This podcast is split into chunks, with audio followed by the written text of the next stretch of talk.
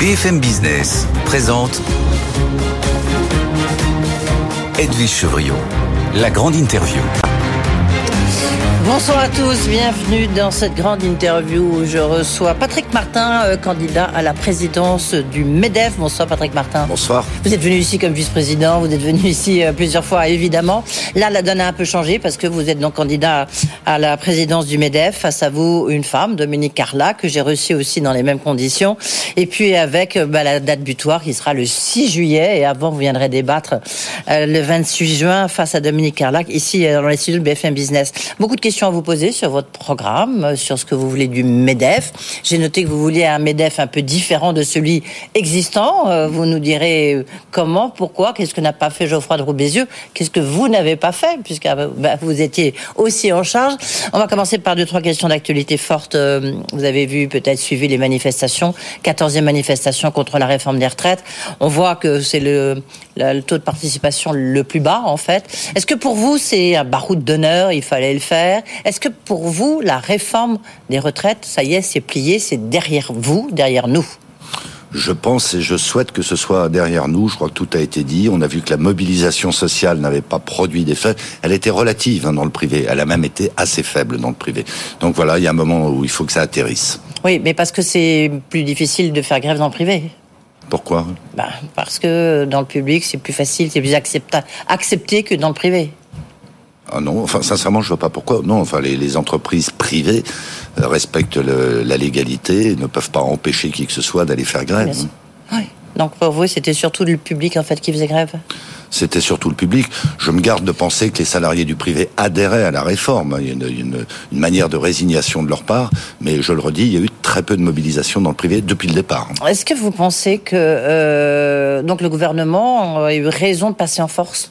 Est-ce que vous et même on voit qu'il y aura cette euh, discussion euh, euh, jeudi prochain à l'Assemblée nationale dans le cadre de la, la loi, le projet de loi d'Iliott. Est-ce que vous trouvez qu'il se serait bien qu'au moins une fois l'Assemblée nationale vote pour ce pour cette réforme des retraites? Écoutez, on va pas réécrire le film. Il y a probablement eu des maladresses dès l'origine, d'ailleurs, dans la présentation, ne serait-ce que des finalités de, cette réforme. Il y a eu un peu de flottement. Hein. Bon, voilà, ça s'est produit ainsi. C'est assez malheureux parce que ça a contribué aux crispations dans le pays. Mais je le redis, il faut que ça atterrisse maintenant. Après, moi, je suis pas constitutionnaliste. Je sais pas euh, si le, projet de loi Elliott euh, pourra simplement être voté. Euh, moi, je le souhaite pas. Ouais. Vous ne souhaitez pas, d'accord. Bah, au moins, c'est clair. Euh, est-ce que vous, bah, euh, est-ce que vous, ce que vous nous dites, de toute manière, il faudra une autre, une autre loi sur les, sur la, une autre réforme des retraites. C'est insuffisant. Je crains, je crains qu'il faille une nouvelle loi sur la réforme des retraites parce qu'il y a des données fondamentales démographiques, hein, tout simplement, qui conduisent à penser que ce sera nécessaire. Et qu'à partir de là, d'ailleurs, le fait d'avoir un peu vidé de sa substance, de son rendement financier, la réforme avant même qu'elle soit présentée au Parlement, ben, ne fera qu'accélérer en quelque sorte la prochaine échéance. Mais on a d'autres solutions, on a notamment la solution des retraites par capitalisation. Oui. Vous, êtes favorable au fonds en pension, vous pensez que d'une manière ou d'une autre, il faudra que la France y arrive Moi, Ça fait partie de ces nombreux sujets tabous, idéologisés. Euh, il y a quand même une distorsion de traitement entre le, public où il existe des retraites par capitalisation et le privé. Je pense qu'à un moment donné, tout simplement parce qu'il va falloir financer non seulement les retraites, mais l'économie du pays, singulièrement la révolution environnementale, on aura besoin de ces retraites et c'est pas un sujet tabou. Autre actualité extrêmement forte, parce que derrière il y a une crise qui se, ben, qui se profile, enfin qui est déjà là, hein, c'est la crise du logement avec des propositions qui étaient très très très attendues. Euh, après le CNR euh, consacré justement au logement, Elisabeth Borne a fait des propositions, c'était lundi, donc avant-hier, euh, c'était hier, pardon, des propositions qui n'ont 16 propositions sur les 200 qui avaient été proposées justement par le, Conseil national de la refondation au logement. Est-ce que pour vous, ce sont les, les, bonnes réponses? Vous avez parmi vos soutiens, vous avez beaucoup de fédérations euh, du BTP, du logement. Est-ce que pour vous, c'est la bonne réponse ou est-ce que ça va un peu à côté? Non, c'est pas par clientélisme que je vais dire ce que ce que je vais non, ça veut dire. que vous connaissez bien, quoi. Oui, voilà, je connais bien le sujet. Ça fait des, des mois et des années que je m'intéresse à ce sujet, dont tout le monde n'a pas conscience que, bien sûr, il impacte, il intéresse directement la filière construction, mais il intéresse le pouvoir d'achat, il intéresse la mobilité sociale des Français. Et donc, on, est, on a un marché extrêmement tendu. Euh, on a 2 400 000 Français qui attendent un logement social. C'est une situation intenable. Les réponses qui ont été apportées sont très timides, elles sont très insuffisantes au regard de cet enjeu. Qu'est-ce qu'il aurait fallu en plus? Je sais pas, encadrer le foncier, euh, bloquer les loyers. Qu'est-ce que c'est quoi vos, les préconisations? Non, mais d'abord il faut il faut faire revenir candidat à la présidence du Medef. Oui, il faut faire revenir l'investissement vers le logement. Très sincèrement, à l'heure actuelle, euh, si vous êtes un investisseur privé et que vous êtes soumis à l'impôt sur la fortune immobilière, vous ne gagnez pas d'argent en investissant dans l'immobilier. Avec les taux, avec le renchérissement des coûts de construction, avec des loyers plafonnés ici ou là, ça n'est plus rentable. Après, effectivement, il faut réintéresser les élus locaux à la construction. C'est un effet pervers de la suppression de la taxe d'habitation, qui est compensée d'ailleurs par certains élus par une augmentation de la taxe foncière. Donc euh, ça, ça vient encore altérer le rendement de l'investissement immobilier. Donc on a toute une palette de solutions. Il y a le statut du bailleur privé, qui je pense est une bonne solution, qui permettrait de défiscaliser partiellement les revenus immobiliers. Donc voilà. Et, et le, le, gouvernement a une vision un peu comment dire, un peu étriqué de, de ce sujet du logement, euh, strictement budgétaire et, et d'ailleurs un peu occulté, hein, c'est-à-dire le. le... C'est ma question d'après, hein, du reste. Oui. Bon, alors je l'anticipe. non, non, mais allez-y, je vous en prie. Répondez à ma future question. Voilà. Euh, non, on nous dit euh, la politique du logement coûte extrêmement cher. Enfin, elle rapporte beaucoup. Hein. Je peux vous dire qu'actuellement, avec la baisse des transactions immobilières dans l'ancien, dans le neuf, il y a des départements qui commencent à s'inquiéter parce que c'est une recette essentielle des droits de mutation. Si vous aviez une mesure ah bah, il faut, il faut euh, d'abord réintéresser les maires à la construction. Les maires sous la pression de leurs électeurs. Hein, euh, bah, oui, c'est ça. Oui. oui. Alors là aussi, c'est une contradiction qu'on se doit de gérer. Moi, je, au titre du MEDEF, si je suis élu, je souhaite qu'on pose ces sujets-là. Euh, les mêmes qui euh, déplorent que leurs enfants ne puissent plus se loger ne veulent pas qu'on construise à côté de chez eux.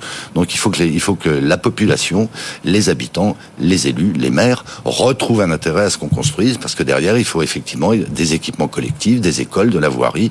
Ben, remettons ça à plat. La suppression du Pinel, le recentrage du est-ce que c'est une manière de faire des économies hein, Parce qu'il faut quand même voir que le budget du logement, c'est important, ça rapporte beaucoup. Mais enfin, c'est un budget très important, euh, comme dans le budget de la France. Est-ce que c'est une manière de faire des économies et vous dites bravo non, le, logement rapporte aux finances publiques.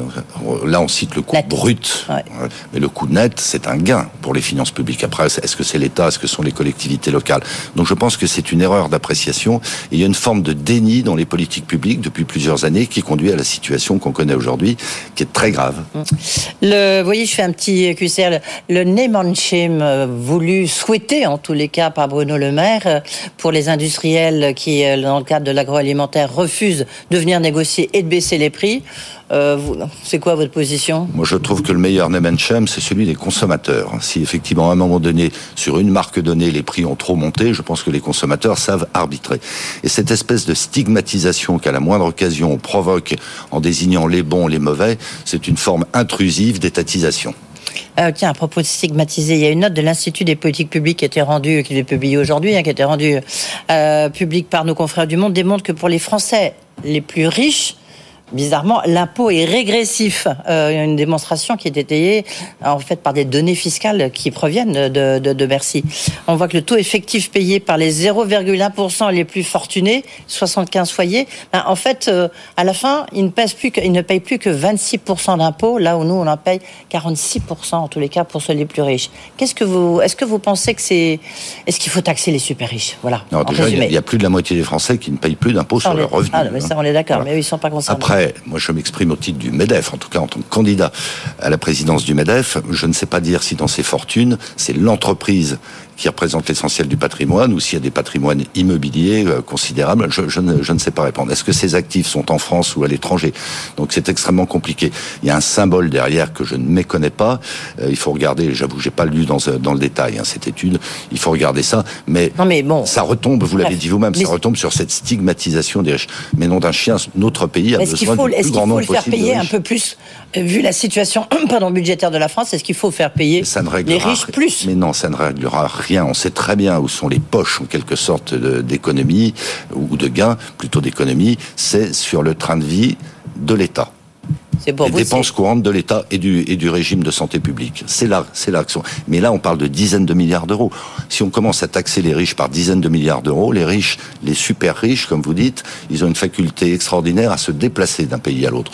Donc, ça ne rapportera rien et ça, ça fera fuir de la richesse de France. Et en même temps, est-ce que vous trouvez qu'il faudrait créer une sorte d'ISF vert pour financer cette transition énergétique qui va coûter très cher à la communauté, à nous particuliers, mais à vous entreprises aussi. Est-ce que vous vous dites, ben oui, on peut avoir le temps, parce que c'est un passage, à cette transition, comme son nom l'indique. Est-ce que vous y seriez favorable pour une période euh, délimitée? Je ne sais pas si elle est courte ou, euh, en tous les cas, à court ou moyen terme. Je vais être sans ambiguïté. J'y suis totalement défavorable. C'est absolument paradoxal au même moment où on va avoir besoin de dizaines de milliards d'euros d'investissement, 40 milliards par an pour les entreprises pour se verdir, les entreprises. Que, finalement de ponctionner de la richesse chez les investisseurs. C'est aberrant. Et, c'est démagogique. Est-ce que, est que, vous êtes très libéral? S'il fallait vous, euh, sur le plan économique, vous êtes ici à BFM Business, Patrick mm. Martin, s'il fallait vous caractériser votre philosophie, elle, elle est quoi? Vous êtes un libéral, un néolibéral? Vous êtes un conservateur? Vous êtes quoi? Yeah. Non, je suis un libéral social. Je suis un libéral ah. social, très inquiet de voir euh, l'étatisation de, de, notre société augmenter de, de jour en jour. J'ai évoqué la santé, mais je pourrais parler d'autres sujets. Et social en ce sens que, moi je pense que le système capitaliste ne peut pas perdurer euh, s'il n'est pas très social dans ses approches et si par ailleurs nous n'avons pas un dialogue social extrêmement riche avec les organisations syndicales, que ce soit en interprofessionnel, dans les branches, dans les entreprises. Je crois que j'ai démontré que je mettais mes convictions en accord avec mes actes. Oui, eh bien c'est comme ça, on fera le lien tout de suite avec votre euh, avec votre programme parce que vous vous souhaitiez justement un agenda social autonome. Bref, vous dites au gouvernement, restez à votre place et nous, on est à la nôtre, c'est-à-dire qu'on va euh, essayer de trouver un agenda social avec les partenaires sociaux. Juste avant, moi, j'ai lu votre programme attentivement, Patrick Martin. Euh, bah, c'est normal, puisque vous êtes là et vous répondez à nos questions. Euh, il y a, je dois reconnaître, on parle de croissance, on parle d'Europe, euh, mais j'ai rien trouvé d'innovant. Vous voyez, le, du truc euh, qui, qui, fait qui, qui, fait tilt. Est-ce que, comme vous-même, vous l'avez dans une tribune, vous dites c'est un programme issu du collectif. Vous avez voulu un peu, euh, dire, vous cacher derrière ce collectif? Je crois pas que ce soit mon genre de me cacher. Mais moi, les punchlines, l'innovation euh, médiatique, c'est pas exactement ma tasse de thé, à tort ou à raison. Hein. Non, moi, je pense que ce programme, d'abord, il est argumenté, il est puissant, euh, et il y a, il y a une. Mais la croissance, tout le monde veut la croissance. Mais non, alors j'ai entendu la croissance, c'est une évidence. Demandez ça à mon ami Jean-Marc Jancovici. Oh non, mais d'accord, vous demandez à part les Verts et Jean-Marc Jancovici, mais sinon tout le monde prône bah, plutôt non, une croissance. Non, non, non, je suis pas d'accord. Je peux vous dire que, y compris dans ma propre famille, il y a, c'est vrai, à bien des endroits, il y a des jeunes, singulièrement des jeunes diplômés métropolitains, qui sont philosophiquement décroissants dorénavant. Et donc c'est un débat complètement fondateur que, que de se demander si on s'inscrit dans une trajectoire de décroissance.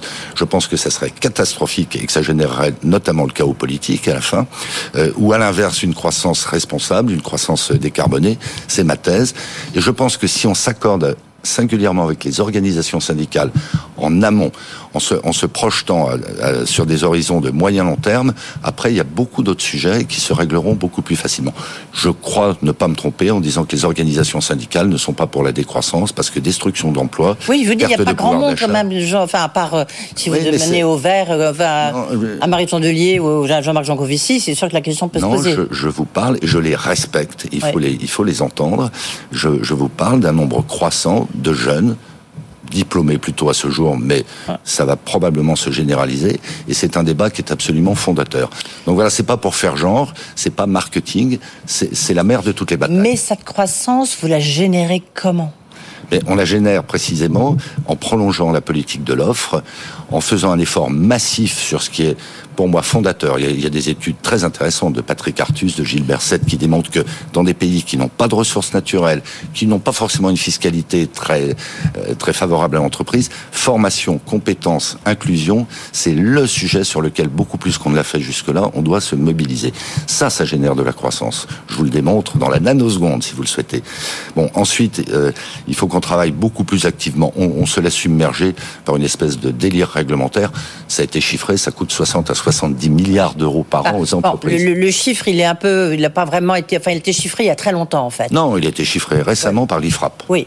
Euh, oui, ah, l'IFRAP, enfin l'IFRAP. Ah tiens, l'IFRAP pour vous, c'est, on aime beaucoup hein, euh, Agnès Verdier-Moulinier. Mais enfin, l'IFRAP, c'est quand même euh, une, un think tank qui est assez à droite. libéral. Oui. Donc vous vous mettez dans cette lignée-là. Mais non, mais vous prenez FIPECO, enfin il y a un certain nombre, vous même l'Institut Montaigne, hein, qui n'est pas de gauche non plus. Hein. Mmh, mmh. Euh, non, je pense que ce sont des gens sérieux, tout ça euh, résulte de, de travaux euh, approfondis. Euh, alors c'est peut-être pas 70 milliards d'euros, c'est peut-être 50 milliards d'euros, mais la marée monte quand on voit ce qui se trame à l'heure actuelle au niveau européen ou ce qui s'est fait d'ores et déjà en France avec un certain nombre de lois. On se crée de la complexité matin, midi et soir pour des résultats qui sont souvent dérisoires, voire négatifs. Sur, euh, dans votre programme, j'ai vu justement que vous proposiez encore une nouvelle baisse des impôts de production. Vous demandez moins 20 milliards, 20 milliards. Euh, d'ici 2027. Il y a déjà là la suppression de la CVAE qui est dans les tuyaux. Mm. Euh, en même temps, euh, on a quand même. Vous avez entendu les propos du gouverneur de la Banque de France, François Villeroy de Gallo, qui dit bon, on est dans une course à la baisse d'impôts. Maintenant, ça suffit. On n'a plus les moyens. Mm. vous vous dites bah tant pis, il faut continuer. Non, mais il y a l'option rigueur ou austérité hein, qui est récessive, qui est intrinsèquement récessive. Et puis il y a l'option qui est une prise de risque, j'en suis conscient, mais enfin les entrepreneurs sont faits pour ça, prendre des risques. Alors il n'est pas inutile que les pouvoirs publics en prennent dans certains cas. On a effectivement obtenu 18 milliards en deux temps, 18 milliards de, de baisse d'impôts. Je crois que c'est vraiment à mettre au crédit du MEDEF sur les cinq années écoulées. Si on veut ne serait-ce que rejoindre la moyenne européenne, il nous faut 20 milliards de plus. Et vous les trouvez parler où? De vous les Non mais déjà, parler de réindustrialisation, si on ne travaille pas, je le redis, sur emploi et formation et sur la baisse des impôts de production, c'est un non-sens. On parle pour ne rien dire. On les trouve où? On les retrouve dans l'efficience de la sphère publique. Tout le monde le sait. Actuellement, il y a des réglages qui sont en cours de préparation. C'est une espèce de jeu de bonne taux. On va donner un peu moins de crédit de ceci et on en donnera un peu plus là. Mais c'est un jeu à somme nulle pour les entreprises.